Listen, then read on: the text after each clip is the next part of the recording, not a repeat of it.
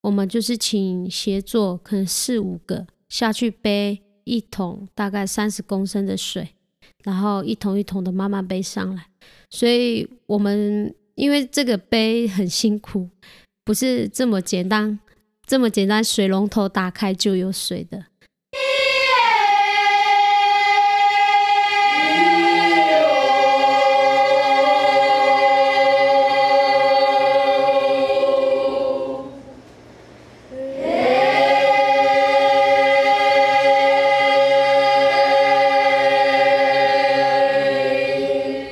Hello，欢迎收听今天的节目。今天我们节目呢，邀请到一位贵宾，您很可能看到他在山间穿梭，有时候他可能会张罗团客的饮食，有时候呢，他可能会跟其他同事下切数百公尺去别的营地采水。让我们用最热情的掌声欢迎乌马。大家好，我是来自台东县海端乡离岛村的。乌马夫啊，乌马哦，好久不见啊！我跟乌马在呃盒子青年旅馆认识的，那最近好一阵子，从过年以后到现在都没有看到你了。对啊，因为这几天刚从那个南头上课回来，上完那个登山训练的新训。对，哇，登山训练的新训是为了要充实自己对。啊，登山的一些知识而去上的课吗？对，也是。然后就是补充一些自己不足的地方，然后在这方面就是可以加强自己对山的了解，还有一些登山的知识。你刚刚说你在力道长大，对不对？对我从小一直到读大学才出去工作，一直到现在。那你知不知道我之前在力道当过老师呢？有有有。我之前在力道的时候，怎么都没有在呃比较著名的地方，比如说爱心早餐店看过你。嗯，可能或许有，只是我都匆匆忙忙的就走走了。哦，了解了解。那你可以讲一下，就是既然力道是你小时候生长的地方的话，那力道对你来说，啊，有什么样的特别的地方？特别吗？或者是回忆这样子，有很多小时候的回忆，就是可能我们会在水沟间拿泥巴丢别人家，或是到别人家隔壁的田里去偷水果，甚至到别人的家里的水池里面会有养一些小鱼，我们就会趁着放学的时候跑到别人家鱼池里面抓鱼。哇，那这样听起来虽然。用虽然你用“偷”这个字哦，但是表面上大家其实是嗯，感觉像蛮和乐融融。对啊。那现在是因为你是因为当高山向导的关系而住在下面一点，那也可以被介绍你现在住的地方吗？OK，因为我们公司主要就是在那个海端乡的新武，我想说离公司近一点，可能开会或是采买就是要上山。买的东西可能比较方便，所以现在嗯会偶尔回离到力道一两次，然后所以我现在在新武租房子，对，是因为工作的关系而到了新武部落。那新武部落其实也是一个蛮漂亮而且很小巧的部落。对，之前不知道有没有在节目跟大家讲过，新武的梅花很漂亮。对，它也是在每年的。一月至二月会开始开白花，对啊，像我们力道就是开粉红色的樱花，花况也是南横一个很大的重点。对，那乌马，我想要请教你一下哦，嗯，那你从什么时候开始接触到高山向导这个工作？嗯，这个要从三年前说起，因为我来公司有三年多了，然后。其实一开始在还没有接触这个工作之前，我从来都没有去过嘉明湖。哦，对，所以这个很奇妙的一个缘分，因为我打从一开始出去工作之后就没有想要回乡，就是就是没有想要回部落工作，然后因为多次的在外面挫折，被社会。也不是被社会，就是可能在外面的压力，可能自己没有办法承受。然后，嗯，还好透过我大学的同学传了一封简讯，然后那个时候。那个这个广告就是打很凶，就是三屋清洁员每个月薪四万八，哇！所以刚出来的工作的社会新鲜人士看到四万八这个数字，大家都会亮了眼睛。所以，嗯，他就贴了这个文章给我，介绍我去工作，我才慢慢开始接触对山的，嗯。不同的了解，然后去嗯接触这个工作。部落的孩子啊，他们会觉得说，嗯，他们要到部落以外的地方去看看哦。那我也希望，就是如果说听众如果是你是原住民的话，听到乌马经验之后呢，就觉得回到家乡快乐，它可以不只是一个被迫的过程，它可以是一个很高兴的选择。嗯，对。那你现在在当？高山向导这个过程中，除了就是很有名的嘉明湖，那你会分享说你爬过什么样的高山，然后最自豪的事迹是什么？嗯，呃，我爬过有奇来、南华、北峰、主峰，还有其他雪山啊。我最主要我自己最自豪就是南一段，它是一个要长期纵走，至少要一个礼拜的时间。然后，因为有那一次的经验，我也更了解协作的辛苦跟背弓的那个嗯地位，就是可能没有想象中的那么轻松，因为真的真走到我自己都快要放弃了。哇塞，有我虽然没有在爬山，但是我有看过。啊，MIT 台湾子在八年前的中央山脉大纵走，他们也有记录南一段。那南一段的气候其实不比南二段稳定。嗯，从库阿诺星以南，就是他们遇到了狂风暴。嗯，那你当时在走南一段的时候，天气很好嘛？那如果说如果是不好的天气的话，你们又要怎么应对？我们那天是走了六天五夜，但很幸运的是，我们没有碰到。不好的天气，这哦，不错不错。那最多就是可能就是走到我自己会没有什么体力，但就是就算天气在，嗯，有人可能会觉得天气好是一件很好的事情，没有错。但是天气太好，嗯，因为海拔越高，离太阳越近，那那个脱水啊，或是体力不支就会出现，这这其实是蛮危险的一件事。说到体力不支和太阳很近这个问题啊，那我想有很多听众可能会不知道登山前要怎么样来训练体力，然后也有很多人就是最近啊二三月嘛，那时候可能雪线还很高，所以在比较高山的地方会啊会有雪盲问题，然后也很多，不管是在台湾，我朋友有一个英国的朋友，他在爱丁堡，他去滑雪的时候，啊他不知道他在应对雪还有。太阳很刺眼的情况下要戴太阳眼镜，所以乌马可不可以请教一下你，登山之前要进行什么样的体能训练，然后要怎么样啊准备装备？有一些人他们就是错把嘉明湖当成澄清湖，就带着牛仔裤。这个我是在合资青年旅馆听我朋友说的，就是就只带一件牛仔裤，然后要登嘉明湖。那怎么样来准备装备，然后进行体能训练？OK，那准备装备的部分的话，嗯，因为每个山头的高度跟困难路线都不同，所以你说到雪训跟离太阳很近，当然那个装备相对的也是准备的方面也会不同。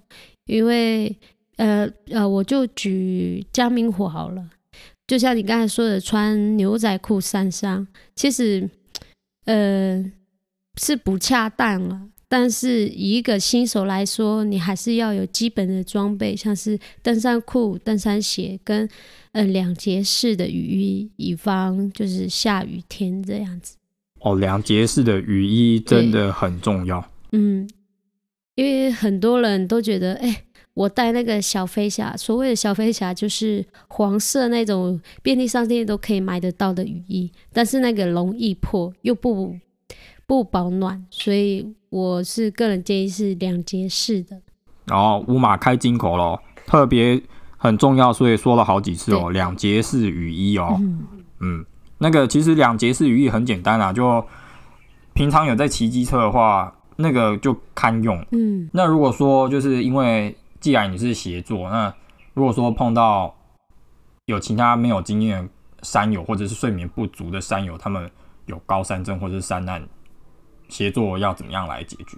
嗯，其实这个不应该是写作该做的事，这是向导，因为这个就关于你是向导，你带的人就是你要去负责他的一些身体状况。了解了解，对，那我们写作最多就可能辅助而已，但不是完全把责任推负在我们写作的身上。我们可以顺路把你带下山，或是顺路可能嗯路上关心你，但我们没有那个，我们协作没有那个责任说，可能也许安全的把，呃，应该说责任，嗯、其实我觉得是这样子啊，就是任何嗯事都是尽量不要给别人添麻烦。对那大家可以方便，但不是随便。那自己的身体还是要自己顾。那到最后，如果说真的出事，才不会有那种责任归属要分给谁的问题。那我想乌马应该要表达是这样的事情。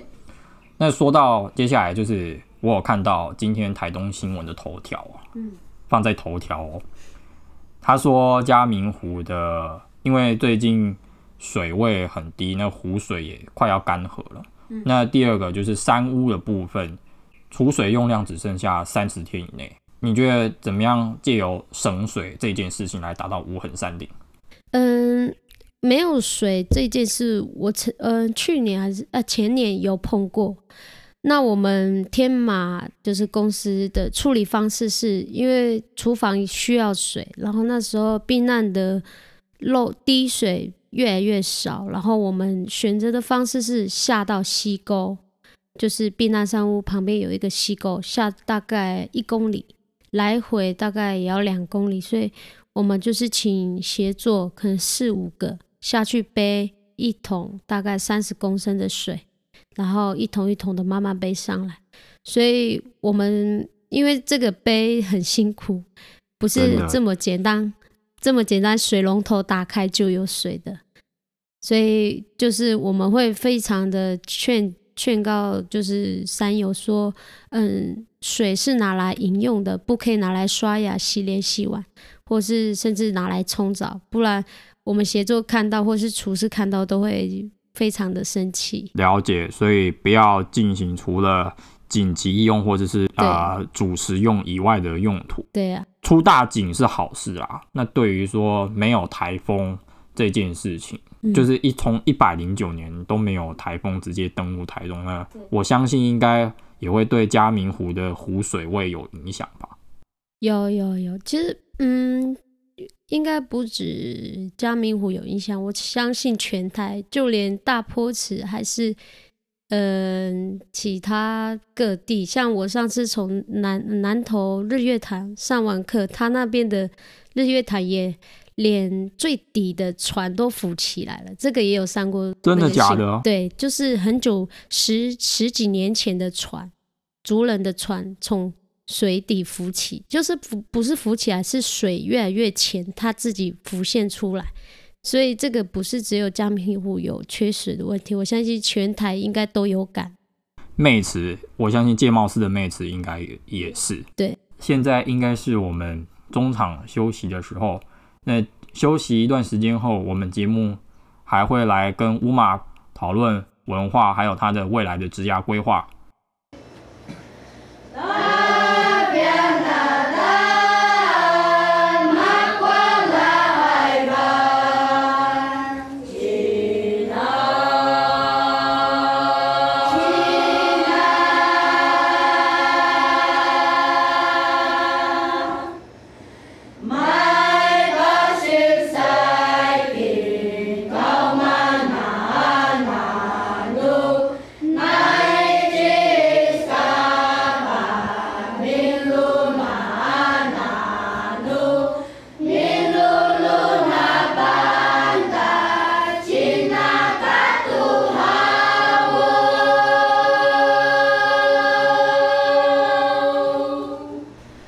说到原住民背景配乐部分，我们现在就要来聊聊啊，因为乌马是不论嘛，那我们就来请乌马分享一下，就是既然刚刚我们讲到嘉明湖，那乌马，我想问一下，就是嘉明湖和布农文化的连接这样子。OK，嗯嗯，布农族那个嘉明湖，其实最早的名字其实叫月亮的镜子。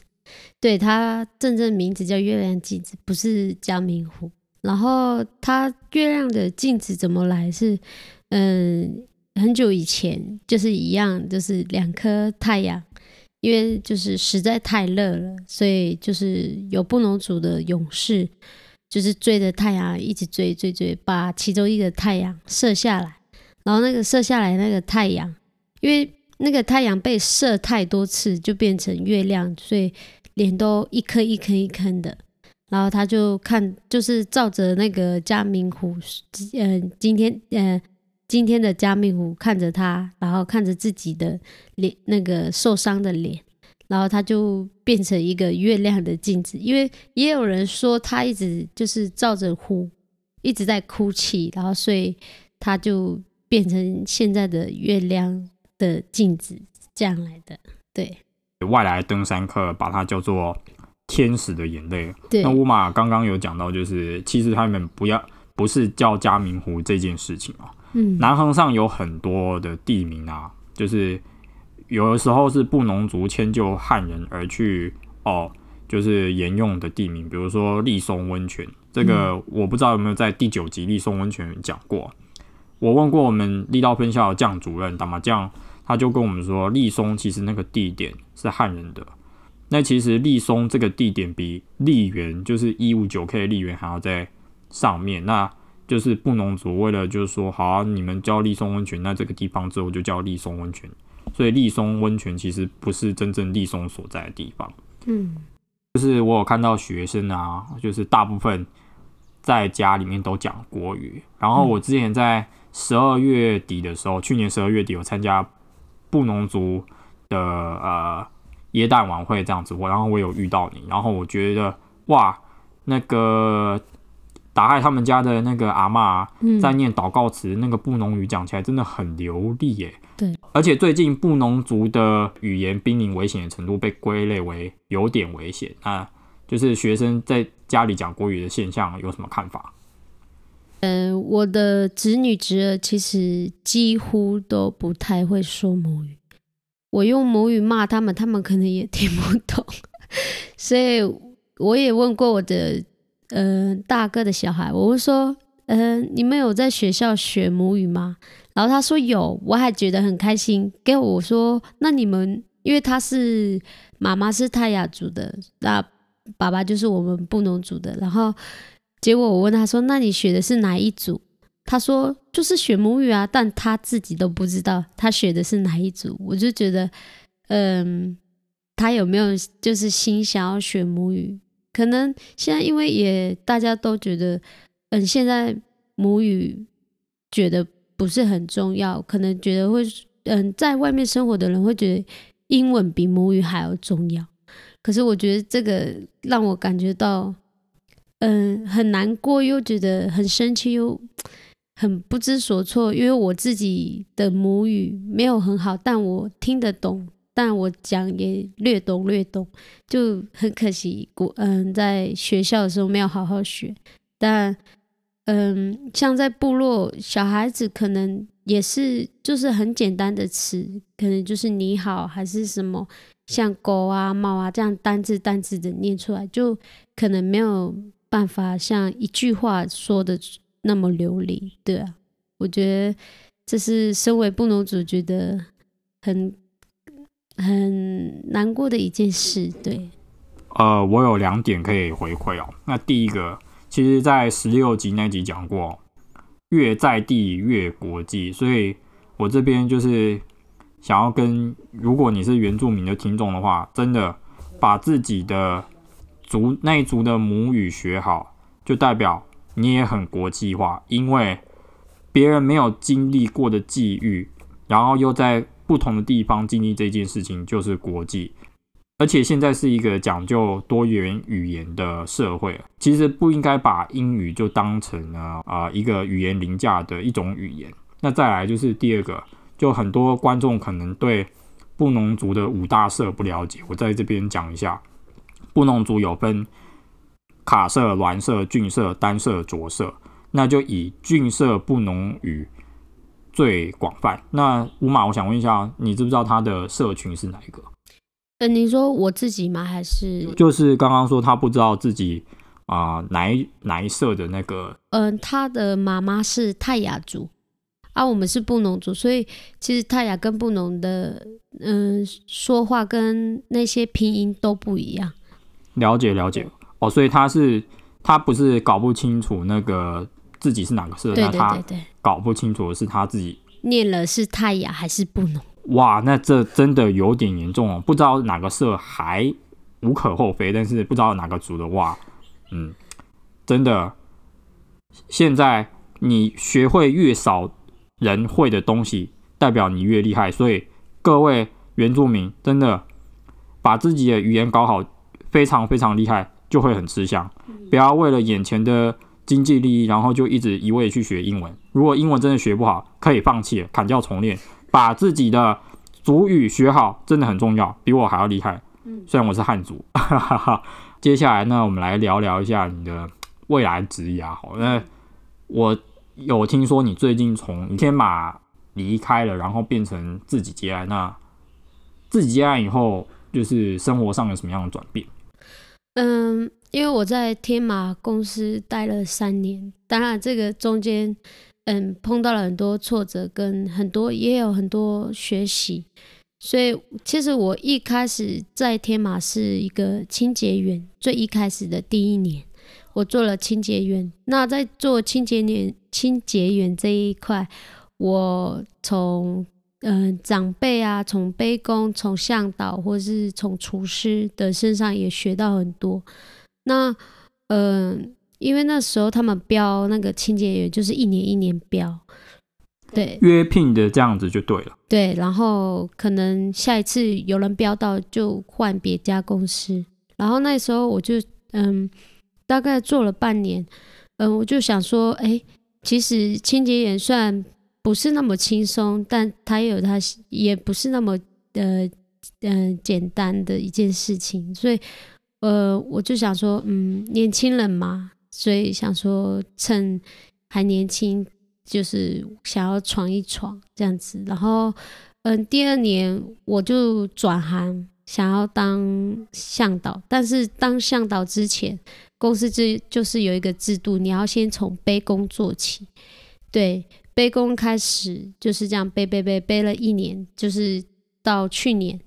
一直到去年有背也有组也有带队这样子，那我最最让我想要继续往前的就是向导，但是因为刚自己就是刚出来，所以呃我也发现到行政的辛苦，因为有时候我们上面有时候偶尔会抱怨说，哎，为什么每次煮菜的时候少一个队多一个队的，然后都会怪行政说什么。登记的不好啊，可是发现自己在做这些事的时候，才了解到行政的辛苦，有一点感同身受。对对对，啊，就是自己出来做真的不是很简单，因为很像已经有三个月，因为。刚开始，所以客源没有那么多，但陆陆续续的朋友的介绍啊，或者是自己出去走，认识了其他的山友，那他们有兴趣就是来嘉明湖或是其他山头，想要呃请我去带，我都非常嗯热心去帮助他们，然后带他们一起出去走，也是让我自己去增加外面更多的知识，跟认识更多外面的山头，这样。那我想问一下，你现在如果是自己接案的话，一团大概都几个人？嗯，我一团，因为其实这个是有比例的，大概一比四，就是大概一个人至少可以最多到八个人，那最少其实一个人也可以，对，但最多到八个，因为以安全为主，对，因为一个人没有办法带十几个，是不是没有办法？但是如果以安全性的话，我前后。前后的人要顾到，我当然是八个人以内。对，那听到这样我就放心，因为我有考虑过，就是因为我喜欢散客旅行啊，还有听我的节目的大家都有感觉啊，嗯，就是那好，那我听到这边我就放心，我那我可以一对一，然后去找乌马，然后带我去嘉明湖了。因为我最近也有看到一个报道，就是戒茂石这两年变得很红啊。对，那你觉得你会想要扭转团客旅游的，或者是团客登山这件事，还是你会觉得说团客可以和自然之间有什么样的平衡吗？嗯，其实很多人觉得说人数多就等于破坏这句话，虽然很多人认同，但也有人不认同。不认同的关系是他没有做好无痕山林这个动作，就像是垃圾，还有自己的粪便，该怎么去处理，还有如何不去走一些原本道原本走在道路上，你可能走个小路。那那个小路走久了又垮，路又垮了，要怎么？嗯，很多人都没有去想到说怎么去，呃，你去爬山，怎么去让这个山，呃，让它有原本的样貌，而不是去无限的去破坏它。但是我觉得这个问题很大，但是嗯，可以解决，但就是很多人觉得无所谓。反正我就来这一趟，垃圾就丢这一次，也没有人发现是我丢的。所以，嗯，在带队的时候，我都会请我们的队员自己要准备一个垃圾袋。哇，不错不错。对，因为就是垃圾就是可以，就是有点是行动的垃圾桶，你走到哪里，你自己的垃圾要带着。就呃，就连最后一天下山，我都要检查队员的垃圾袋有没有装满。我喜欢这种有原则的向导，所以好，所以就听到这边，我觉得也要反思，就是嗯，不能以人数，然后一定概括说，嗯，人数多就等于破坏。就如果说这一些团客都很有素质，那道路我相信也会跟一样原本一样美丽。对，你有没有什么话想要对喜欢爬山的山友说呢？嗯，喜欢爬山的山友，呃，我觉得就是继续热爱，继续奋斗，继续冒险。你们的热情，继续对爱的，哎，继续对山的爱，继续保持。那如果你对山还不了解的，欢迎来找我，我们一起去探索。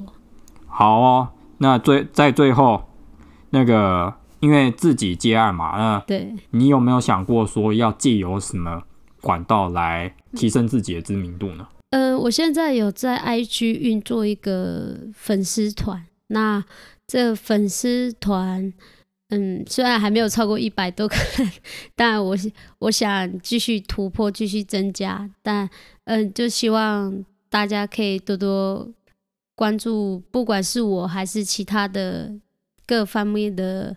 资讯，尤其是如果你真的对爱对山有想要进一步的了解，可以嗯上网嗯去了解多一点资讯，再来找我一起爬山。好，那我等一下也会在访问过后跟乌马要他的 IG 的连接。嗯，好，那我们今天就是再次谢谢乌马，谢谢大家。其他的内容呢？我们下次见，拜拜，拜拜，See you on air。